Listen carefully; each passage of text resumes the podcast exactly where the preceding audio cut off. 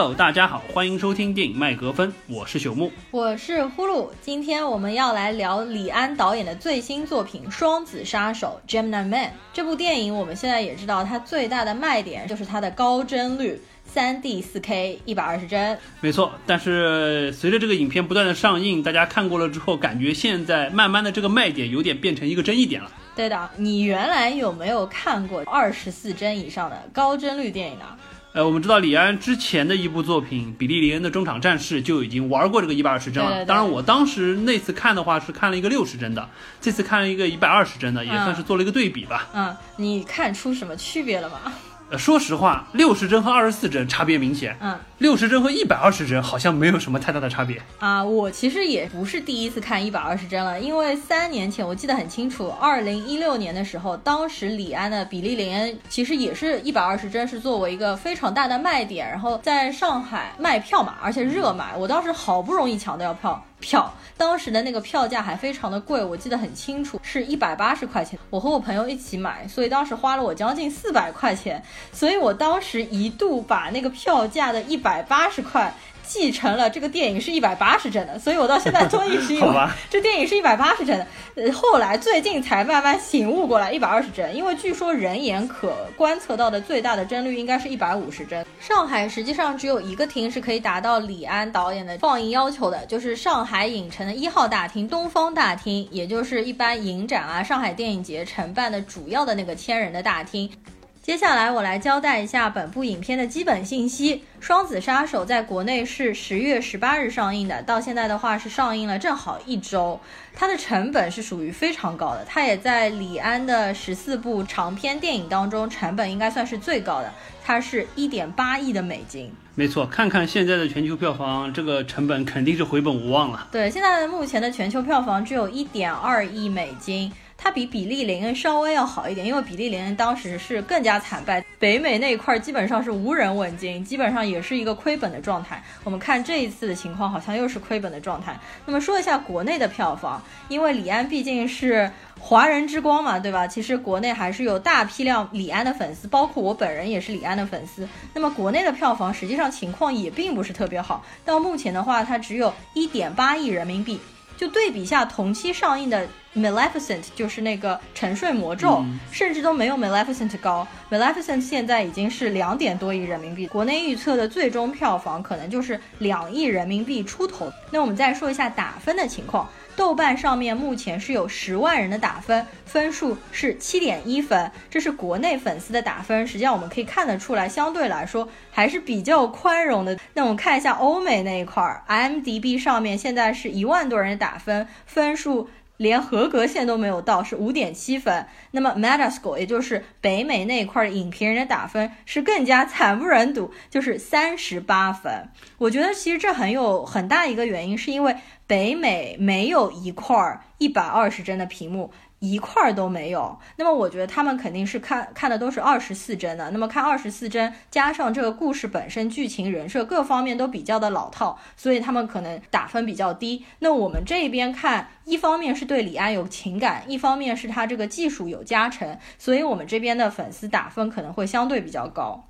没错，我觉得实际上大家对于不管是从国内的票房也好，国内的打分也好，真的是很大程度对于这个星级技术，我们还是愿意花一点分和花一点钱去买单的。嗯，但是北美可能就觉得这个东西真的是这个故事，我们一会儿再说吧，确实是老套的不能再老套的一个故事。是是。好的，那么接下来这个环节我们就来先聊一下技术层面的事情，就是这个所谓的三 D 四 K 一百二十帧的画面。呃，说实话，我之前提到我上一次看《比利林恩》的时候是六十帧，这一次是一百二十帧。虽然从实际画面的感受上不觉得有一个质的飞跃，但是确实这一部片子因为它是一个动作片，所以说要比起前一部来说，高帧率带来的这个画面冲击感确实是比较强，能让我更多的去看到高帧率带来的一些细节，尤其是。比如说威尔史密斯老脸上的坑坑洼洼，每一根汗毛感觉都能看得到，包括一些具体的动作戏的时候，感觉流畅度也好，清晰度也好，包括他的这个连贯感也好，确实更强。对的，我也觉得，因为现在其实娱乐行业有一个趋势，就是说电影游戏化、游戏电影化，主要就是让人感觉更加身临其境、更加真实、有沉浸感嘛。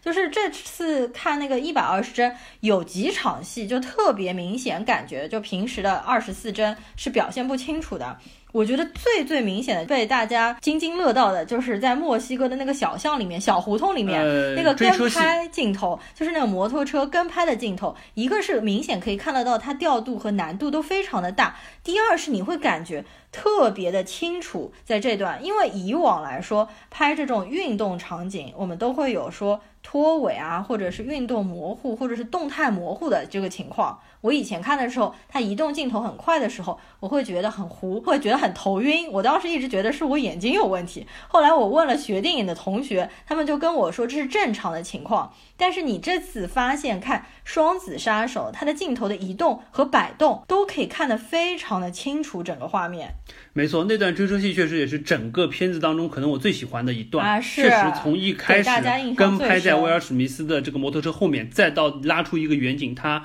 跳到墙上，然后再到他到了房顶上一个转身过来把枪准瞄准镜头这一段，实际上确实由于高帧率的。这个便利，所以说会让你第一眩晕感降低了很多很多，不会再有那种看到头晕、有点跟不上镜头的节奏。第二个就是在这个高速移动的过程当中，画面的细节依然呈现的非常清楚，这个确实是高帧率所带给你的一个享受。但是退一步说，实际上我觉得这个享受是从我角度来说，我觉得这不应该是电影的一个最大的卖点，或者说电影如果说你过度追求这个，我们现在就会说了，刚刚也提到说所谓的电影游戏化，或者说这部电影它。把这么多技术运用在动画，就是动作场景上，实际上有点像是什么？就是一个包装成了动作片的游乐项目，就像是我们当年到一些地方去感受四 D 电影的这种感觉，带来的是一个视觉的冲击。但是实际上，我个人不太希望电影过度游戏化，因为如果说我为了感受游戏的画面，那我有。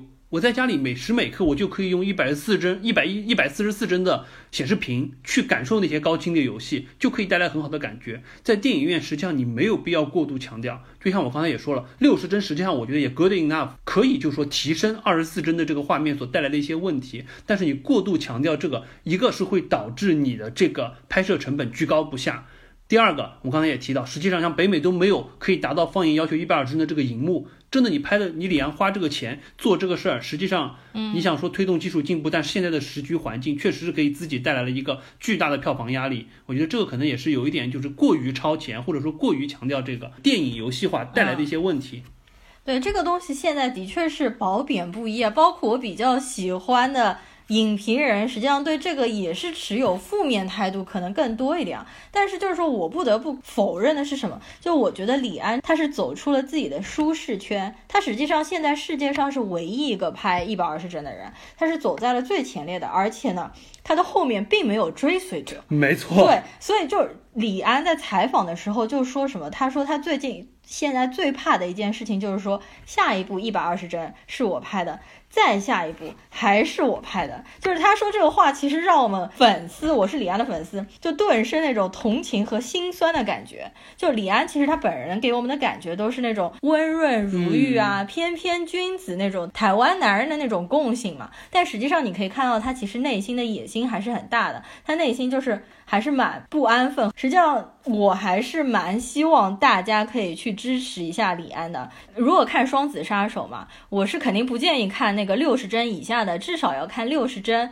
或者是一百二十帧，因为六十帧实际上几乎所有的电影院都可以播放，而且票价也不是特别贵。因为李安他之后下一部的电影的走向或者是什么，肯定还是要由市场，还是要由这个票房来决定的。他的《比利林恩》包括《双子杀手》，如果票房都惨败的话，就不知道我们这个华人之光李安是不是下面还能够得到投资来拍他下一部他想拍的电影，或者是下一部的华语电影。其实李安他一直有一个梦想。想的剧本，他已经筹划了很久的，叫做《马尼拉之战》，讲的就是那个一九七五年的时候的拳王阿里和他的一个对手叫做弗雷泽的世纪之战的这样的一个故事。他其实已经筹备了好多年了，他其实梦想的是拍那一部长片，所以说可能比利林恩包括这次的双子杀手只是那一部电影的一个。实验品就练手的，对，就是来练手的。只是没有想到说比利林恩，其实比利林恩和双子杀手比起来，我肯定是更喜欢比利林恩一点的。我本来以为比利林恩是练手的，那么双子杀手应该是更好。没想到，好像感觉这次的剧情、剧情和什么人设，感觉比那一部要更往后退了。呃，说起来就说李安，因为他今年已经六十五岁了嘛，他还一直执着在，对他一直执着在用一百二十帧拍，也是让我挺惊奇的一件事。因为包括他们采访的时候也有问了，当时比如他拍完《比利林恩》之后，大家问说你为什么要用一百二十帧拍？当时李安说：“Because I can。”哦，觉得哎，我能用这个技术拍，我有这个机会，相当于是第一，我有名，我有钱，有人愿意投；第二，我能把这个技术运用的还不错。那么，《双子杀手》这部大家又在问他，因为大家知道比利林恩实际上卖的不好，口碑也不算好，那为什么你这部还选择这样子拍？那他这部他就说，那全世界只有我在这么做，我不知道是世界错了还是我错了。所以说他这个时候已经有点，当然一方面肯定是有票房的压力。你即使是名导演、大导演，有在这好莱坞你能找到钱，有人给你投，但是你一而再、再而三的亏钱，口碑和票房都双惨败，也不是好事。那么回过头，他现在也站在一个分叉路口，就像我刚才说的，也许他这两部都是试手，第一部他试的是技术，第二部他试的是这个技术运用在动作片当中。对，你要全阳世纪对战也有大量的近景动作片，也要去展现，那可能是他在一步一步的为了他可能，比如说一百二十帧三部曲来做铺垫，但是会不会因为这两部的？票房和口碑失败就导致戛然而止，这个可能是我们不希望看到的。对。然后，因为我一直是非常喜欢李安之前的几乎所有的作品，因为他的作品基本上品质都非常上乘，没有说哪一部电影特别差的，他的下限都非常的高。总体来说，他的以每一部电影拿出来都可以比我们国内的好多个导演加起来。所以说，我是不希望他下一部是没有钱去拍的。但是好莱坞好像有这样一个规定，就是说会给导演三次试错的机会。如果说你这个。你已经两部都亏本了，你第三部还亏本，下一次可能真的就找不到投资了。好的，我们再说回这个一百二十帧的感受啊，啊，呃，除了刚才我们提到那段追车戏特别好之外，对对，呼噜，你觉得还有哪一段是给你带来前所未有感受的？是这部整部片子当中就有两个地方给我印象非常深刻，第一个就是那个小巷里面跟拍镜头，摩托车跟拍，第二段就是最后那个。嗯，男主角和女主角跑到那个房间里面，然后对面有敌人扫射，机枪扫射那一块儿，那一段印象太深了，因为它当中是一个升格镜头，就慢动作嘛。完了之后，它所有的粉尘碎屑，还有液体的飞溅，就感觉就在我们眼前飞舞，所以那个颗粒感是异常的清晰。我其实觉得这个沉浸感。不能说是不好吧，就像你前面说的，你说为啥就不在家里面我打游戏的？那我觉得为什么电影不可以像游戏一样呢？但是我觉得就是说在文本层面，如果它可以更好的话，又有沉浸感，这不是一件锦上添花的事情吗？对不对？然后，没错，那一段确实我也觉得，尤其是这个镜头慢下来了之后，你会非常清楚的看到。由于这个机枪破碎爆炸所带来的那些细小的环节，而且在大荧幕看的感觉确实不一样，这个感觉是蛮好的。当然回过头来说，实际上我主要刚才想表达的是，有些时候过于清晰的东西会分散你的注意力。实际上这个就在我之前看比利林恩的时候就会有这个感受。比利林恩我们必须说，不是，我们必须承认比利林恩他的本子比这个本子要好。他说的是一个非常完整的，就是 PTSD 的故事，但是。因为它的这个高帧率，它的这个清晰度，尤其是在拍一些文戏的时候，嗯，你会分散注意力，就会导致，相当于是你会习惯于去过度关注你之前没有关注到的细节。我当然，我觉得如果说可能之后大家都是六十帧、一百帧，看习惯了就不觉得了。但是现在技术是一个新鲜的东西，就像我看这部片子当中也有不少文戏的时候，我就会一直去盯着。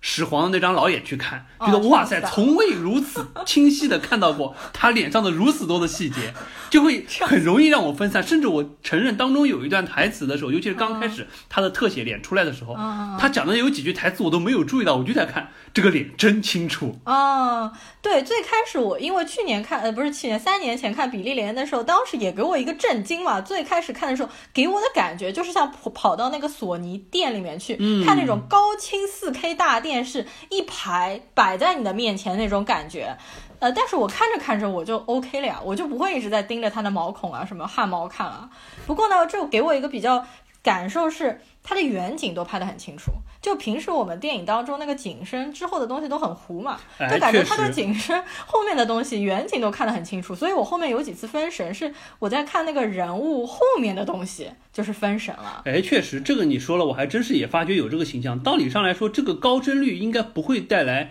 你镜头景深的一个差别，但是确实感觉。景深的，就是景深之外的东西，好像确实清晰度要比原来高得多。你就感觉你看的不是一个普普通通的。一个镜头感觉像是一个全息的镜头，你所有的景都能看得很清楚，只要在画面之内。对的，其实除了李安之外，因为李安是唯一一个拍一百二十帧的，但实际上拍超过二十四帧的导演还是不少的。其中最出名的实际上就是彼得·杰克逊，他拍的那个《霍比特人》三部曲，全部都是用四十八帧的高帧率来拍的。那么我是没有看过四十八帧的那个版本的，因为当时国内上的时候只有二十四帧，根本不流行这玩意儿的。对，还没有出来这玩意儿。然后那。个当时我听看过这个四十八帧的人，就是说《霍比特人》当中有几段，比如说飘雪的戏，还有颗粒飞舞的戏，就是在眼前的感觉是非常非常的真实的，而且也是非常明显的。所以我觉得一百二十帧可能不能说是一定的电影的未来，嗯，但是它可能是一部分电影的未来。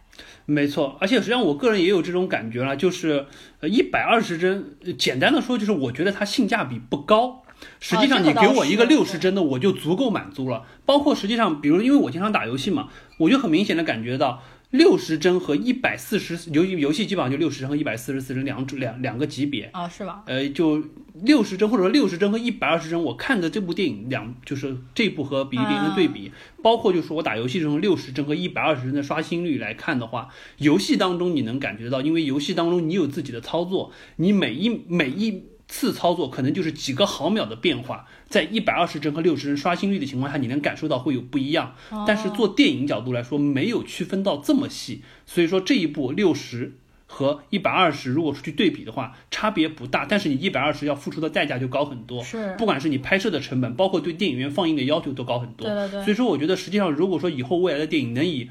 高于二十四帧，二十四帧确实太低，因为基本上三十帧以下的话，你就会明显感觉到脱尾。当然，这种东西好处是带来一个相对比较慢的节奏，可能比较容易去塑造艺术感，就是艺术感、胶片感。对对对，但是因为二十四帧是源于胶片的原因啦，所以说会二十四帧。但是实际上现在都用数字片去拍，你完全可以把帧率提到四十八也好，六十也好，给观众带来一个更好的感受。但是可能不用像李安说的，一百二十帧是未来，不用现在去追求。这么高级的东西，有点可能就性价比不高了。我觉得一百二十帧是电影的未来，真的是李安讲的吗？我就觉得 感觉不像是他说出来的话，但是我看到好像报道说是李安说的，就是不是李安说的，可能也是李安那一个官方说的吧。我觉得这个话可能有一点太武断了一点。呃，而且李安这个年纪其实和我们父母的年纪就是差不多嘛，是不是因为他们到了六十多岁就开始？变得更加固执己见了一点，但是李安实际上在生活中他不是一个技术控，他经常采访说他他本来不是在有些场合当中他他连信用卡都用不太好，真的假？他是一个实际上在生活中是一个非常不是说保守，实际上就是一个非常不不 geek 的一个人，对技术没有那么强的执拗，但是在拍电影上他确实是就坚持的坚定的。固执己见的走在一百二十帧四 K 三 D 的这个路上，现在已经走了两部片子了。我希望他第三部片能走出来了。而且我觉得李安可能现在用了一百二十帧拍，他现在退不回去，回不去了，回不去用二十四帧拍了。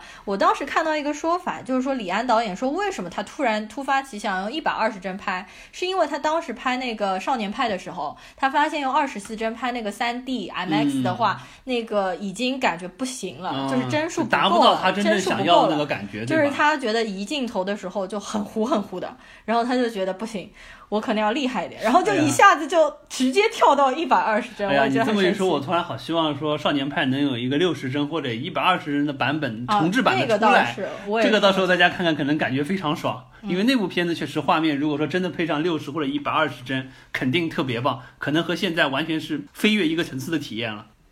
呃，说到这里，我们也稍微拓展一下吧，因为我们知道李安现在是作为高帧率电影的一个先驱者，不断的在这个领域开拓。那么他能不能像十年之前卡梅隆开创了 3D 电影这样带来一个新的纪元，可能是我们接下来要去观望一下的事情。对的，我觉得实际上这是一个比较难的事情啊。一方面就是像你说的这个资本的问题，院线方是不会投资去弄那么多一百二十帧的放映设备，因为我看了一下，好像每个设备要五百五十万。但是三 D 的那个当时放映的，可能只要换个屏幕或换个投影就好了，就是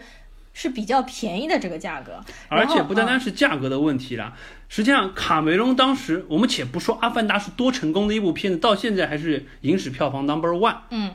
其次，大家说卡梅隆通过 3D 的方式，一定程度上救活了电影业。你说现在有多少电影都是以商三 D 的方式去拍，并且有些片子实际上也许很破很烂。配上三 D 了之后，变成了一个新的卖点，尤其是刚开始的那个时候，是你套一个三 D，然后完了你票价就可以高一点，甚至很多片子为此后期强制转三 D、伪三 D 的效果，确实是把这个电影业正好带起来了。这个真的是就不但是自己开疆拓土，这个丰功立碑，而且把这个整个行业带火。但是李安现在拍一部赔一部，拍一部赔一部，好莱坞到底能挺李安挺到什么时候？资本能挺他挺到什么时候？这个可能才是我们现在比较担心的一点。前面说到那个卡梅隆的三 D 电影这一块儿，我想问问你，你知道《阿凡达》是不是影史上的第一部三 D 电影？第一部应该不是，我只能觉得它应该是最成功的第一部商业运作很成功的电影。第一部可能还要再找一些吧。因为我发现最近有很多人对这个有一个误解，就是可能是年纪比较轻的一些观众啊，就比如说我学生，他们就会认为《阿凡达》是世界上第一部三 D 电影，实际上这个是远远不对的事情啊。世界上第一部 3D 电影已经出现了。大于半个世纪了，这么早？对，它第一部出现的时间和李安出生的年份是 差不多的，就是第一部真正的 3D 电影长片出现在1953年，当时被几乎所有的好莱坞的导演所唾弃，他们是觉得这个东西你这个歪门邪道，不是我们正规做电影的套路。但是当时的悬疑大师希区柯克，他就借用了 3D 的效果，然后拍了一部非常经典的三 D 电影，叫做。电话谋杀案这部电影我是后来才看的，我当然看的时候看的是二 D 的黑白版，但是这部电影非常非常的好，剧本写的非常的精密，滴水不漏，所以我在这边也推荐大家，即使去看二 D 也要去看一下。后来三 D 电影就沉寂了一段时间。世界上第一部 MX 三 D 电影是《极地特快》，你知道吗？就是那个动画片，就是那个用动作捕捉做的那部第一部动画片，还是汤姆汉克斯配音的那一部动画片。然后他当时就是一下子卖出了巨高的票房，就基本上那个院线方就发现了商机嘛，然后马上就开始大规模的在北美开始做三 D 的电影院。完了之后，我们国内的电影三 D 的热潮是从二零零八年开始的。二零零八年的时候，国内的三 D 银幕一共只有八十六块。当时上的那部电影，我觉得你可能是看过的，叫做《地心历险记》，有印象吗？有点印象，但是没没看好。我当时是看过《地心历险记》的，但是当时我看的不是三 D 的。那当时这部片子因为票房很高，所以极大的刺激了一个院线方还有老板的胃口。马上隔年，二零零九年《阿凡达》就上了嘛，所以当时一下子国内三 D 的银幕的数量就突破了六百块。过了一年。就翻了十倍，到现在当然是已经是几千块的数量了。但是《阿凡达》并不是第一部。而是它只是大规模的使用了 3D MX 的效果，然后它是和文本结合的最显著、效果最好、最惊艳的一部片子。嗯，所以说呈现效果特别好。实际上到现在，你要说人们说 3D 电影，可能真的开山鼻祖，大家记得的都是《阿凡达》，没错，因为大家只会记得最好的那一部，是就记不住最早的那一部。所以说，我就觉得李安他现在是开创了一百二十帧，但有可能说不定后面，比如说有其他的导演也用一百二十帧拍拍出来。比如说文本更好的，或者结合内容更好的，我们以后说不定会记住那个导演，对吧？不过我们华人会记住李安。希望我们那个时候还能记得，或者说后世的人还能记得，最早开创这一块的先驱是李安导演。对，然后我们这个说的是技术上面非常革新的、非常成功的导演，就是詹姆梅斯卡梅隆。詹什么？詹姆斯卡梅隆。詹姆斯卡梅隆。但是。其实还有一个失败的案例，就是谁呢？就是我前面说的《极地特快》的那个导演罗伯特·泽米吉斯，他是拍《阿甘正传》以及《回到未来》三部曲的这个导演。他之前就是导了这些非常非常出名的，留下了非常。多好名声的电影，但是呢，他突然之间就是转去做真人动画，做 motion capture，然后一条路走到黑。他的想法是以后就不需要真人来演了，以后通通只要用电脑做出来人的表情，就不需要演技了。所以他最近其实完全在好莱坞就销声匿迹了。我查了一下他最近的片子，全部都是用真人和玩偶做出来的，然后口碑和票房都是双双失利的。就希望。李安是走卡梅隆的那条路线，不要走泽米吉斯的这条路线。好的，那么我们关于李安以及高帧率的畅想就到这里吧。畅想，接下来我们就聊聊剧本吧。相对这部片子可能被大家吐槽点最多的这个环节，对剧本可能没有什么太多可以聊的，因为这个剧本实际上是一九九七年写的本子，因为它当中提到了克隆技术，还有多里昂这些东西，放在现在来看是多么的过时。因为多里昂那个事情应该是在一九九六九七年是吧？呃，多利实际上是九六年克隆出来，但是新闻是九七年发出来的。所以它实际上就是当年就写了这个本子，应该算非常非常老的一个本子了。而且我们这边可以说一下，《双子杀手》的编剧就是大卫·贝尼奥夫，他是谁呢？他就是《全游》的编剧之一，就是后面被大家《全游》的粉丝狂骂、狂骂的，就是写《全游》烂尾的那个编剧。对，没错。呃，这个本子实际上，我们要不先来吐槽吐槽吧。这个虽然感觉有点不知道从哪吐槽起，你先吐槽吧。我觉得这个本子简单的说就是，且不说它这个借用的克隆这个概念比较老了，本身这个本子也是属于我不知道是李安刻意为之，还是这个样子，就是因为比利林恩它本身我们刚才也提到，它实际上是一个比较深沉的 PTSD 的问题，它是要去展现这个人物的一些内心的转变，以及从战场回到和平年代对自己身份的一个一个一个认知的一个问题，所以说。我刚刚也提到，技术分散了大家对于想要塑造这个人物的注意力。那李安这一步说，那 OK，我就用一个简单粗暴的本子，非常简单简单的剧本，然后完了之后，充分的去体现技术上面的优势，让你能跟着我的这个简单的剧本往下走，感觉到每一个地方技术能体现出来的这个亮点或者说是精彩的地方。但是，毕竟电影还是一个艺术，那你实际上艺术你是需要，尤其是你。作为一个动作片，你还是要有一个主线，你还是要有一个人物。但这部片的感觉什么，就不单是剧本的剧情非常简单粗暴，你这个人物形象无比无比的单薄，单薄到了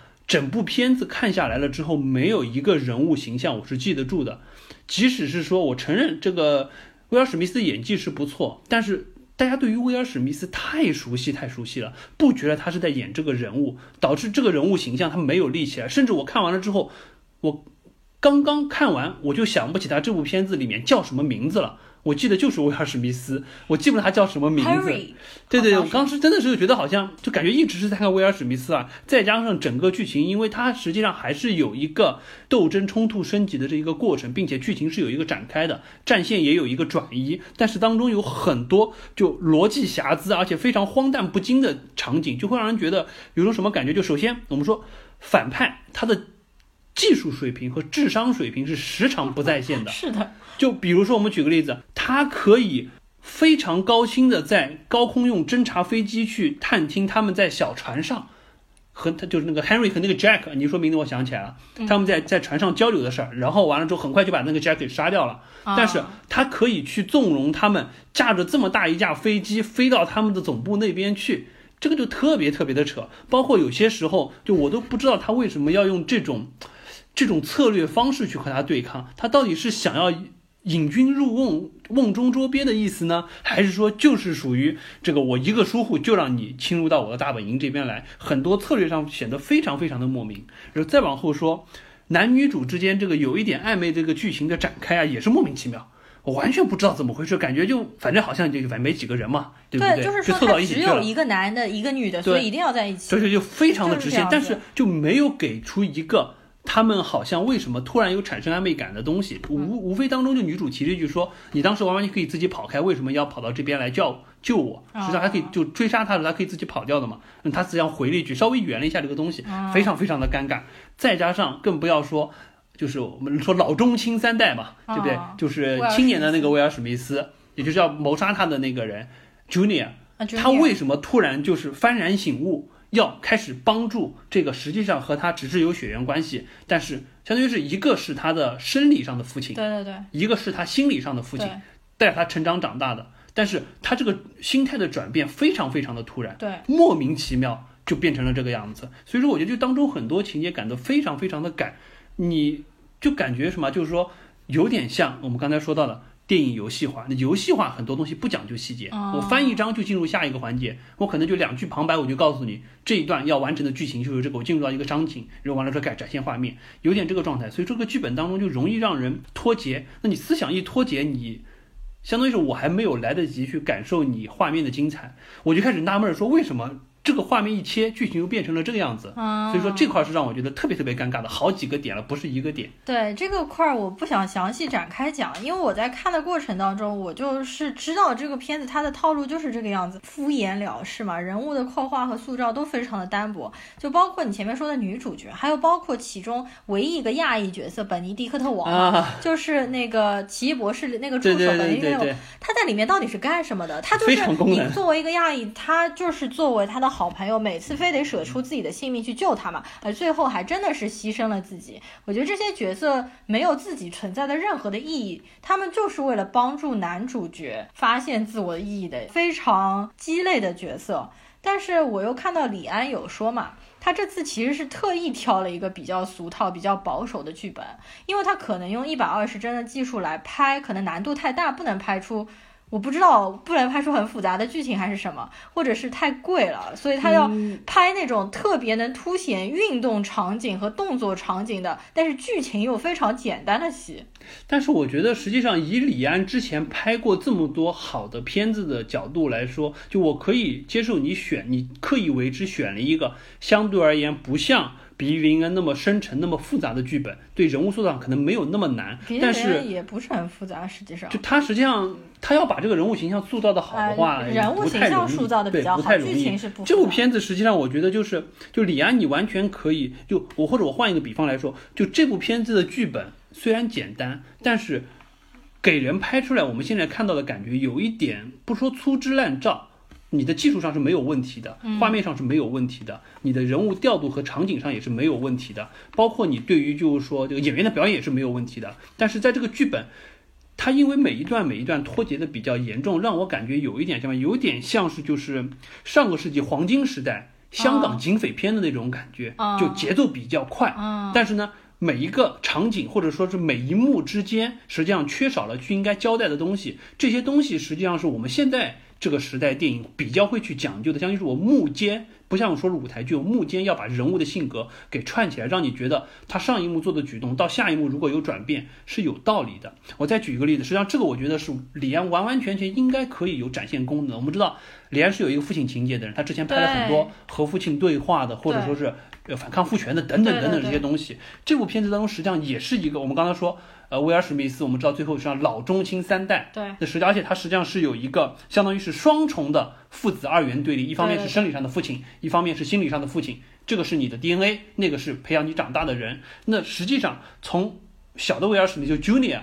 他在转变的这个过程当中，实际上他完全是应该有一个可以看到很明显的心态的转变。他不应该说，就像是在这个过程中，你应该看到到有震惊，他发现了自己的身世。啊，不，我应该说是那个老威尔史密斯看到小威尔史密斯之后，他应该一开始是震惊，居然这个人是自己的克隆人。其次，他应该会有一些欣喜，他会觉得原来自己不是一个孤身一人的杀手，世界上还有一个和自己如此相似，而且真的就实际上就是类似相同的人。同时，他会有有一些安慰，他觉得可能就是说，因为他我们知道他是既没有结婚也没有小孩，但是这个人实际上可能带给他了一些延续的这么一个感觉。再往后，实际上他会有一些责任感，他觉得他要不让 Junior 再走上他这条老路，三十年之后变成另一个他，因为他知道他。他现在每天他都不敢面对，就看着镜中的自己，因为他手上有七十二条人命在这里，对不对？所以说这块实际上他老威尔史密斯应该有一个心态上的转变，这个心态上的转变实际上可以有足够的画面语言去展现。这部片子当中动作的剧情虽然多，但是也有足够的文戏，你不要弄那么多莫名其妙和 Alexander Wang 之间的这个结就是展开，或者啊 Benedict Wang，对。也不要说和女主角之间那些暧昧的东西莫名其妙，你又不够足够展现，又要用一些东西来描述，没有必要。你花在他的心路转变上可能更好。那再回过头来说，Junior，Junior 实际上他的心态也有一个很明显的改变。他实际上一开始他是要坚决去杀的。因为这就是给我的任务，我父亲给我的任务。到之后，他开始产生了疑惑：为什么这个人对我如此的熟悉？我的一举一动，他好像都能判断得到，并且到最后，他会进入一个两难的境界。他发现了自己的身世之谜。当然，一开始他还是属于就是说不愿意接受这个事实。后来他意识到真的是这样了之后，他陷入两难。那么再往下一步，他实际上是回去寻求答案，他去问他的养父到底是怎么回事，然后再到后面。他开始进入到绝望阶段，也就是说，为什么他开始反转去帮助他？因为他发现他的养父实际上是把他作为一个杀人工具来培养，并不是说真正你是我的，you are my son 的那种感觉。所以说，他进入到这么一个绝望了之后，最后他反杀，他要把他就相当于是选择站边，站到了他的威尔史密斯这一边。他应该有一个很明显的心路转变，但在这部片子当中，很可惜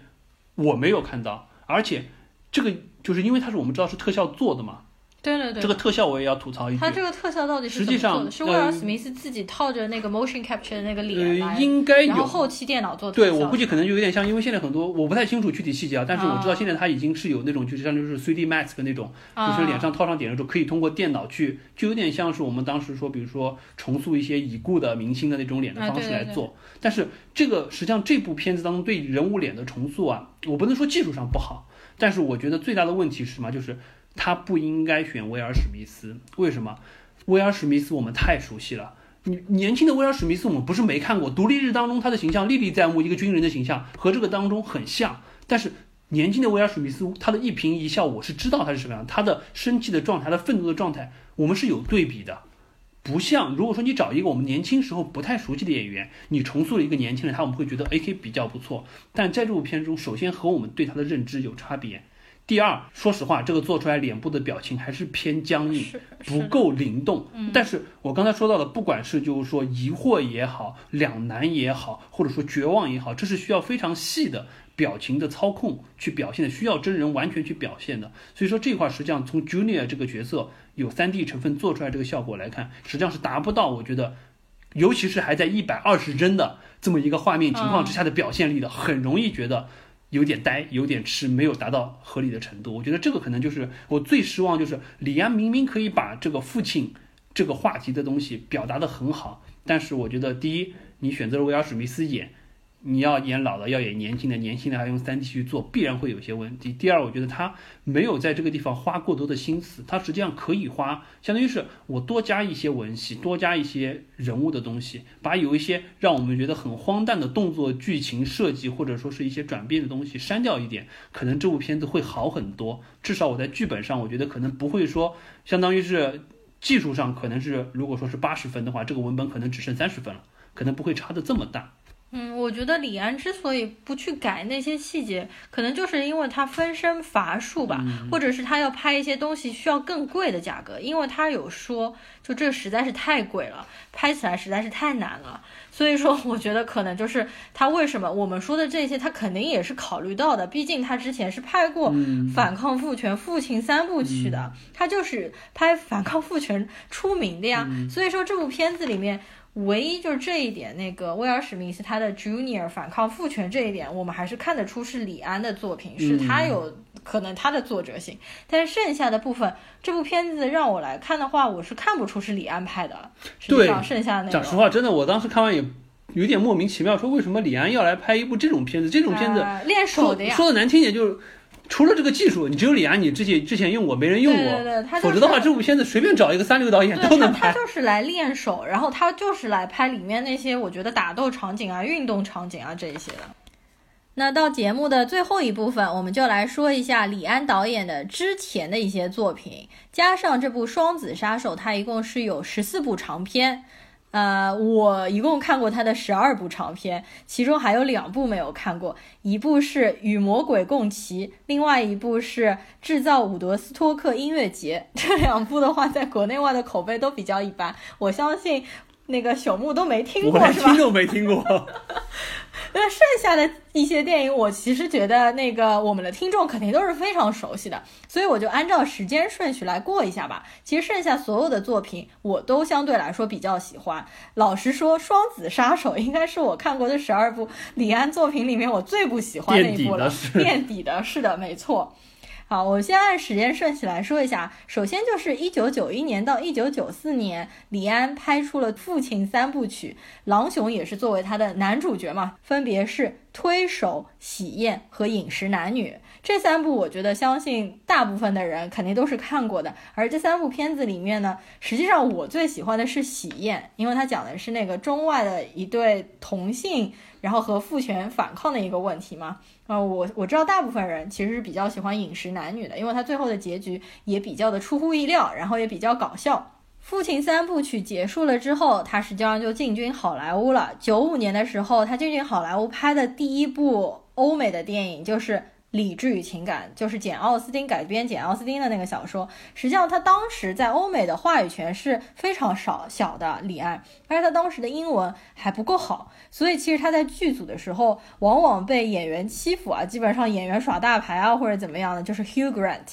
Hugh 休格兰特，还有 Emma Thompson，因为 Emma Thompson 实际上是那部电影的编剧嘛，他也是好莱坞的一个金牌的编剧和导演，所以他当时实际上是对于整部电影的话语权更强的，所以。在理智与情感当中，李安他自己的特色和作者性是并没有怎么表达出来的。不过，理智与情感整部电影我还是比较喜欢的。接下来就是两年之后，一九九七年拍的《冰风暴》。《冰风暴》实际上是我最近再回过去重新看的，叫做《Ice Storm》，它也是好莱坞的电影。它讲的呢是七十年代美国的富人区，他们的生活非常的空洞。空虚无聊，所以他们就会邻里之间玩一种换妻的游戏。你就很难想象，像李安这样一个感觉是家庭主妇的一个男性来拍这样的一个话题，是不是会感觉非常的出挑？但是整部片子你可以看到，还是拍的非常的温和，非常的内敛。我很好奇，就李安他其实作为一个在台湾成长的一个人，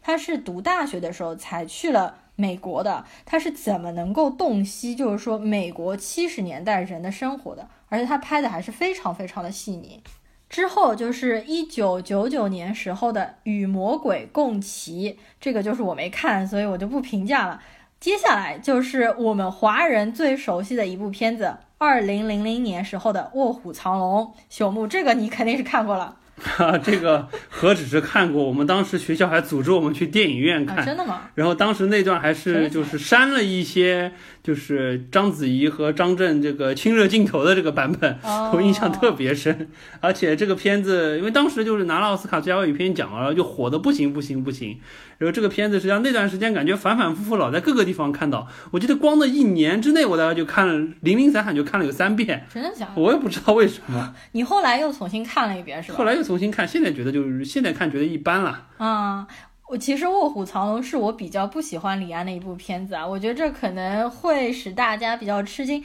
因为我其实本来就不喜欢武打片，不喜欢武侠片，不喜欢武侠片和古装片，所有的清宫剧或者什么那种宫斗我都完全不要看。所以《卧虎藏龙》的话，也是因为是李安拍的我才去看。当然，我觉得里面每个人的演技都挺好的，但是杨紫琼和周润发的那个普通话，实在是太 太出戏了。然后整部片子给我感觉可能是很受西。西方人的喜爱，因为它当中讲了很多有关于像中国的禅啊、道啊，包括里面飞来飞去、竹林打斗戏这些，在老外当时看来都是大开眼界的东西。当时据说老外看到《卧虎藏龙》，说的是这是一部中国的科幻片，人都在天上飞来飞去的，你知道？但是我觉得可能对于我们中国人来说，感觉一般，至少我对这部片子的感觉是一般的。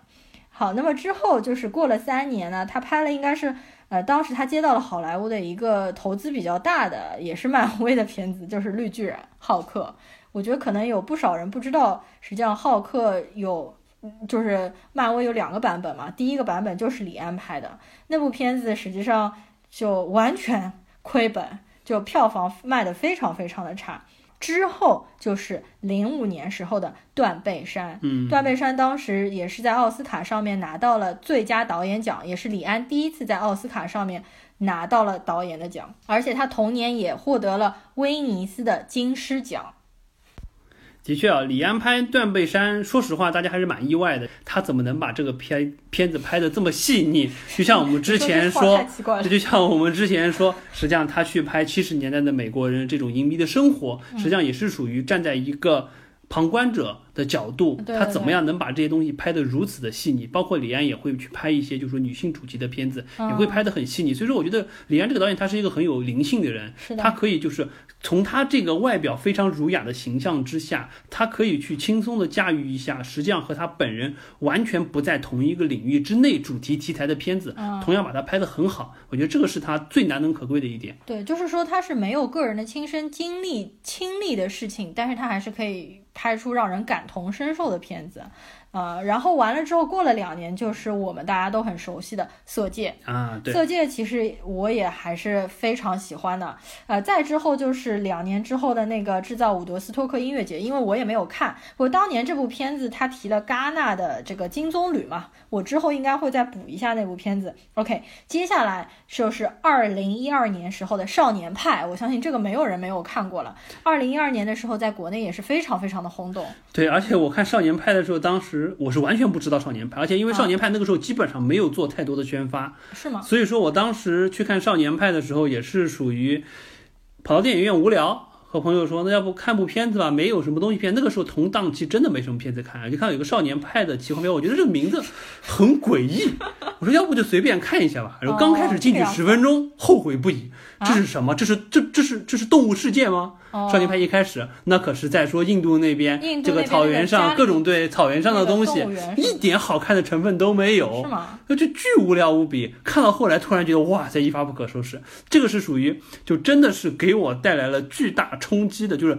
看之前和看之后，觉得原来是这么好的一部片子。他真的是当时没有做什么宣发，我纯粹就是说，哎。是李安的导李安导演的片子，这个名字听都没听过，要不看一下吧？怎么可能？抱着这个想法，真的是我当时当年看之前，不是知道李安，但是不知道这部片子它有什么好，之前没有看到过任何的宣传的东西，所以说这个是我当时看完印象很深的这种感觉。对，应该这么说，就是少年派的话，应该是我进院线看的第一部李安的电影。其实已经很晚了，因为这已经是李安的第十二部电影。当时我是因为觉得特别好看，所以我去院线看了两遍。我是看到了宣发了之后再去看的，因为当时的电视节目里面还是有，我觉得有不少做宣传啊。因为他当时比较大的噱头也是技术上面方面的噱头，因为比如说那些狮子、老虎、动物各方面都是用绿幕拍出来的。就是比如说小演员抱着实际上是一个抱枕和一个玩偶，然后拍出狮子和没没有狮子就老虎的那个形象。然后我去看看了两遍，我非常喜欢少年派。